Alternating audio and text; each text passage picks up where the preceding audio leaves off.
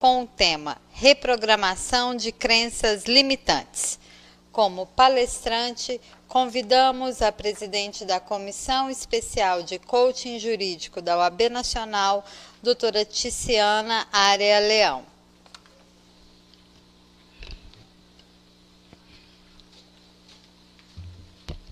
Muito boa tarde, estamos aqui de volta. Gente, quem está animado com esse congresso, com esse conteúdo gratuito, Escreve aí no chat, olha, o que às vezes você percebe que não é para você, fique em paz. Tem um conteúdo que de repente não é o que você está precisando no momento, mas não necessariamente não vai ser o conteúdo que o colega está precisando. Então, abre o seu coração, expande a sua consciência, você que está assistindo, e percebe o que tem de bom para você. Absorva o que lhe convier naquilo que, que você considera que é necessário e deixa fluir porque de repente aquilo que você não valida, o outro já está apto a receber e vai com certeza é, florescer. Bom, além de organizar esse congresso maravilhoso ao lado de pessoas tão queridas, tão competentes, eu também me foi dada né, essa missão de repassar o tema de reprogramação de crenças. E o que, que seria reprogramação de crenças? Vamos lá, o que, que, são crenças? Bom, não tem a ver com religião, não tem a ver com as suas crenças religiosas nesse momento. Crenças são as certezas que nós temos acerca dos diversos temas, das diversas áreas das nossas vidas. Por exemplo, advogado não presta, advocacia é boa, advocacia é ruim, é, clientes são chatos, clientes são bons. Essas são crenças. E observa que você tem determinadas crenças que não necessariamente são as crenças do outro. Cada um tem as suas próprias crenças. E qual que é a importância de saber sobre crenças? Elas são autorrealizáveis. Ou seja, cedo ou tarde você vai dar um jeito de essas crenças acontecerem. Ticiana, me preocupei, porque eu tenho uma crença de que a advocacia não é uma profissão fácil. Eu tenho uma crença de que a advocacia é difícil, de que o mercado de trabalho está abarrotado, de que a concorrência é muito grande. E o que, que eu faço diante disso? Como reprogramar o meu cérebro, já que o meu drive mental, já que o meu termostato está programado de forma negativa? Como que eu posso é, trabalhar de forma a reprogramar essas crenças? Antes disso, eu peço que você escreva papel e caneta em um congresso de coaching jurídico não é algo necessário, é algo imprescindível. O coaching pressupõe ação e toda ação pressupõe uma tomada de consciência. E quando você anota, você traz consciência para aquilo que de fato precisa ter um olhar especial. Anota então quais são as suas crenças acerca da advocacia, acerca da tua clientela, acerca de quem você é. Anota, escreve. Não perde essa oportunidade única, talvez a oportunidade do ano que estava te faltando.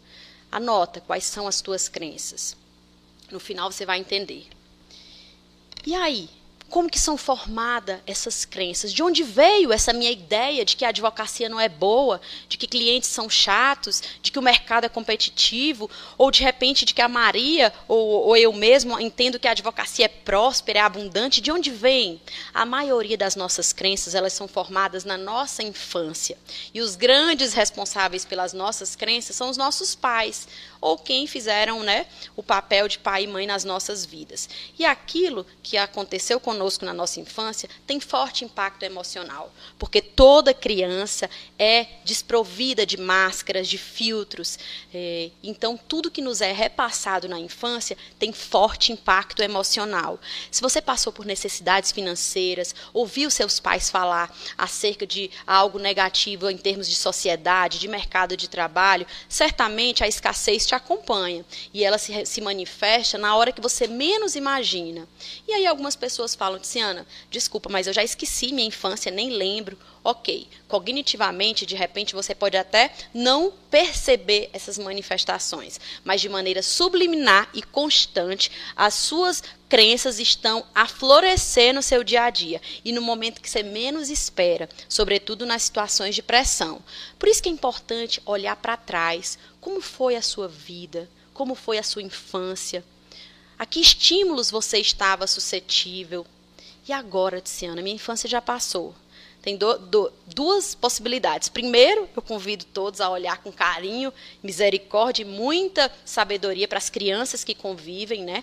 Todos nós temos crianças ao nosso redor, seja como pais, seja como tios, afiliados, netos, não importa. Olha, vamos olhar para essas pessoas com muito carinho, porque nós estamos a todo instante programando a mente dessas crianças. E agora com relação a mim, que já sou um adulto, uma adulta, o que, que eu posso fazer? Repetição. Forte impacto emocional. É assim que reprograma um cérebro. Repetição.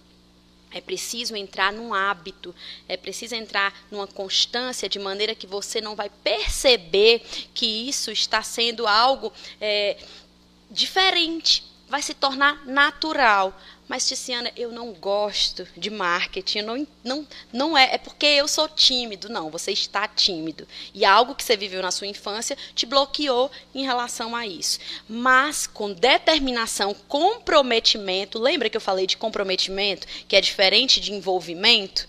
E para explicar o que é envolvimento e comprometimento, eu me recordo de uma passagem do Lai Ribeiro, que ele fala que a galinha estava comprometida com o café da manhã de quem comeu o ovo, mas o porco estava, a galinha estava envolvida com o café da manhã de quem comeu o ovo. Porém, o porco ele estava comprometido de quem comeu um presunto no café da manhã. Vocês entendem a diferença?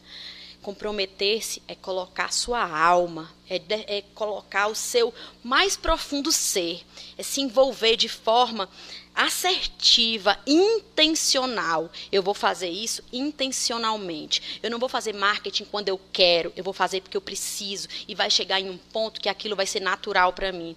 Ai, Tiziana, mas eu vivo bem sem marketing. OK. Mas você poderia viver muito, muito, muito melhor se você fizesse marketing. E você poderia, inclusive, alcançar vidas, se, se, se, o seu valor, se para você é importante transbordar na vida do outro, construir uma sociedade mais justa, se você alcançar mais pessoas, se você é uma pessoa digna, competente, honrada, se você alcançar mais famílias, observa como o mundo vai ser melhor através do seu transbordo. Eu me referi ao marketing, mas aqui nós temos diversos aspectos que exigem de nós treinos.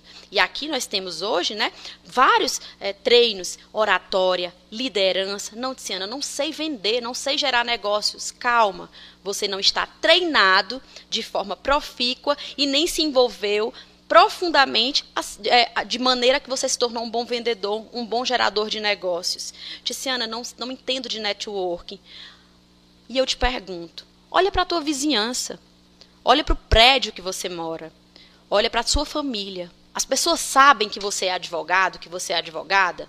As pessoas sabem que você atua em determinada área ou simplesmente você acha chique, você acha mais confortável se colocar na condição de espectador e bastidor? Porque é confortável, gente. Bastidor é confortável. Quem coloca a cara a tapa, quem se expõe, vai ter que necessariamente conviver com opiniões adversas. A própria realização de um congresso como esse Ainda que nós tenhamos muitos aplausos, muitas pessoas queridas, é, pessoal do Conselho Federal envolvido, colegas, advogados, pessoas queridas envolvidas nisso, mas vai ter um ou outro que desqualifica e está tudo bem. E está tudo bem, porque é a nossa identidade que precisa estar fortalecida. Não existe falar em reprogramação de crenças se nós não olharmos para a nossa autoimagem tudo começa na autoimagem. Fecha teus olhos 30 segundos. Fecha teus olhos onde você está. Você não está prestando conta com ninguém. Qual a imagem que você tem sobre você? Qual a opinião que você tem sobre a pessoa que você é?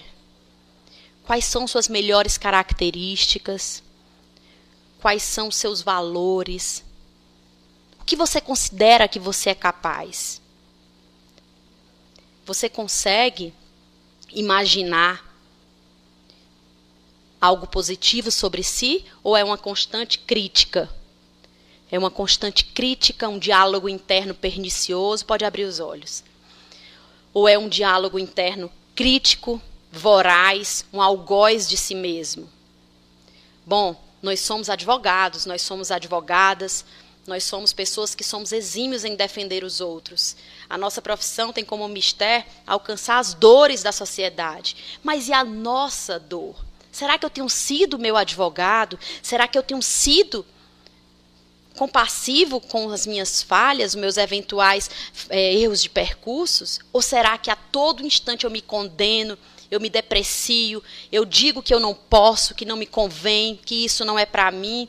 E quando eu vejo alguém fazendo algo, eu penso, nossa, o que, que essa pessoa está fazendo de errado para estar tá prosperando? Porque nós só conquistamos aquilo que a gente tem capacidade de aplaudir. Se hoje eu ou qualquer outra pessoa está num patamar que eu quero alcançar, eu preciso aplaudir essa pessoa. Inveja não serve de nada. Absolutamente nada. É apenas, um grito de pessoas indisponíveis a trilhar percursos. Essa é, esse é o, o, o, padrão de inveja. Agora, quem quer de fato aprender, eu quero entender o que foi que essa pessoa captou, qual foi o código, qual foi a mensagem, qual foi a jornada que essa pessoa percorreu e que eu não percebi ainda. E todos nós temos é, muitos a que aprender com os outros. Eu estou aqui hoje no Conselho Federal e, e olho para as bancadas aqui que tem o nome dos diversos estados do Brasil. E em olhando, eu fico pensando, nossa, como eu tenho que aprender com a turma do Mato Grosso, de Rondônia, de Sergipe, do Rio Grande do Norte, do Espírito Santo, do DF, do Piauí, do Maranhão, de Pernambuco, de São Paulo, do Rio de Janeiro, do sul do Brasil. Todo mundo tem algo para aprender com o outro e todo mundo tem algo para ensinar. Reprogramar as nossas crenças também, crenças parte do pressuposto de viver uma metanoia. Como que faz para viver essa metanoia, Tiziana? Eu preciso ter consciência, sabedoria e intencionalmente escolher os lugares que eu frequento as pessoas com as quais eu me conecto e os conhecimentos que eu me coloco à disposição de perceber. Esses são três pilares fundamentais: pessoas, lugares e conhecimentos. As pessoas que você convive, convive, são pessoas agradáveis, prósperas, empreendedoras, que te colocam para cima, que te motivam a avançar, que te ajudam a romper crenças limitantes, a quebrar padrões familiares. Ou são pessoas que te condenam, te julgam, ou que só massageiam o teu ego. Porque é bom, né, gente, uma massagem no ego. Aquele seu amigo que você tá, pode estar tá fazendo a maior furada, tá maior, no maior barco furado e ele chega, que legal. E aí dá aquela massagem no ego. O problema é que o ego, ele é uma criança mimada, que ele quer ser agradada, mas no final nem ele mesmo vive bem consigo mesmo. E o Paulo falou agora de orgulho. E o orgulho, ele é em última instância o amor desvelado a uma imagem nossa que não existe não existe, não é real. Porque se fosse real, não precisaria desse tipo de atitude. E quando nós moemos o nosso orgulho, quando nós enfrentamos o nosso ego, nas pequenas coisas, nos pequenos desafios, nós começamos a vencer. Porque nós não precisamos ser melhor do que ninguém. Nós precisamos ser melhor do que nós fomos ontem, anteontem, mês passado, seis meses atrás. Essa é a única concorrência que eu e você temos no mundo.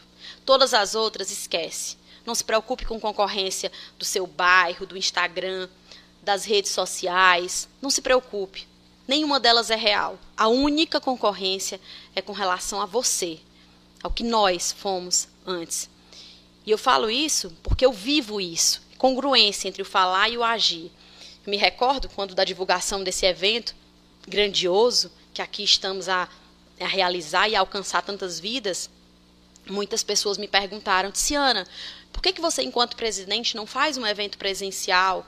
Vai ser melhor. Eu falei, melhor para quem? Para mim, talvez, poderia ser melhor. Tem uma plateia física aqui de pessoas, olho no olho. A magia, o encantamento do presencial me, me traz alegria e missão de vida. E eu quero estar na sua seccional com você. Eu quero estar no seu escritório, eu quero conversar com você e eu sei que o momento vai chegar. Porém, um congresso do Conselho Federal, para ser verdadeiramente nacional, uma comissão para ser verdadeiramente nacional, ela tem que alcançar a ponta. Os advogados das pequenas cidades, dos lugares mais distantes, as pessoas que estão desanimadas, que estão à beira de evadir-se da profissão. E a ideia é essa: alcançar quem está na ponta, o advogado, a advogada, que precisa performar. Então, eu me desprovi de qualquer ego, vaidade. Para quê? Eu não preciso de, de, auditório cheio, eu preciso de vidas impactadas. É isso que faz meu coração pulsar e isso que faz com que a nossa missão de vida se realize. E todas as comissões da OAB, elas são honorárias, nós não recebemos nada por participar, mas nos traz missão de vida, nos acalenta a alma todas as pessoas que participam da, da, dos eventos da OAB estão aqui gratuitamente. Então, antes de pensar em falar algo, pensa, por que, que eu não estava lá fazendo no lugar? Qual é a contribuição que eu posso dar para a minha categoria? Onde é que eu posso somar? Onde é que eu posso chegar junto? Porque a OAB somos nós. E, meus amigos, reprogramação de crenças, voltando aqui para o meu tema, porque o nosso tempo aqui é corrido, parte do pressuposto decisões, decisões fortes. E uma das decisões mais fortes é aquela que sai da sua boca, o que você decide que vai sair da sua boca. A matriz ativa de geração de crenças está reside no que nós falamos, porque tudo que a gente fala, a gente pensa, tudo que a gente pensa, a gente sente, tudo que a gente sente se torna uma crença. E vai acontecer, cedo ou tarde vai acontecer. Então, gente, sabedoria, que não saia da sua boca nada que não seja edificante, porque você está programando o seu cérebro, a sua carreira, a sua família, o seu business, o seu existir de forma positiva ou negativa através da sua comunicação. Linguagem. E a comunicação não verbal como que, é, que funciona. Nós sabemos que a maior parte da nossa comunicação é não verbal, postura, altivez, saiba entrar, tom de voz adequado, saiba de forma é, tranquila, sem querer ser melhor e nem pior do que ninguém. Mas saiba que você faz a diferença no mercado. E não importa quem você foi até ontem, você pode decidir hoje ser diferente. Coaching é isso. Coaching é consciência. Coaching é plano de ação. Coaching é estado desejado. Coaching é excelência em todas as áreas da sua vida. E eu te convido a conhecer mais dessa metodologia. E olha, gente, eu vou fazer um sorteio no meu Instagram de uns dois livros, de um livro que eu é, lancei agora na Finaló e vai ter lançamento sexta-feira aqui no Conselho Federal, às nove da manhã, de marketing jurídico. Quem posta lá, é, arroba Ticiana Leão, você posta, diz qual, qual foi o seu insight. Para mim é importante, porque nessa dinâmica de realizar um evento, sem olhar no olho no, olho no olho, que para mim é tão precioso, eu preciso sentir o feedback de vocês. Posta lá o que, que você achou do congresso, o que, que você achou dessa palestra, quais foram os insights, as decisões, qual, qual será o seu plano de ação, para que a gente possa conversar. E dentre essas pessoas eu vou fazer alguns sorteios e vai chegar na sua casa. E eu vou publicar também quem foram os vencedores. Arroba Ticiana Leão. Escolha os seus mentores, escolha uma metodologia. Não estou falando para escolher A, B ou C, mas escolha decida e acompanhe de forma profunda quem você decidiu, decidiu modelar, acompanhar, seguir, porque não, quem fica no superficial fica no mediano, e o mediano é medíocre. E a advocacia é profissão de corajosos. Parafraseando Sobral Pinto, eu repito, a advocacia é profissão de corajosos e ela não perdoa as pessoas que se mantêm inertes. Um grande abraço vocês têm em mim uma pessoa que está na jornada com vocês, disposta a crescer e contribuir. Permaneçam juntos, que vem mais muito conteúdo bacana. Até às 20 horas nós estaremos aqui de mãos dadas com vocês. Vamos lá.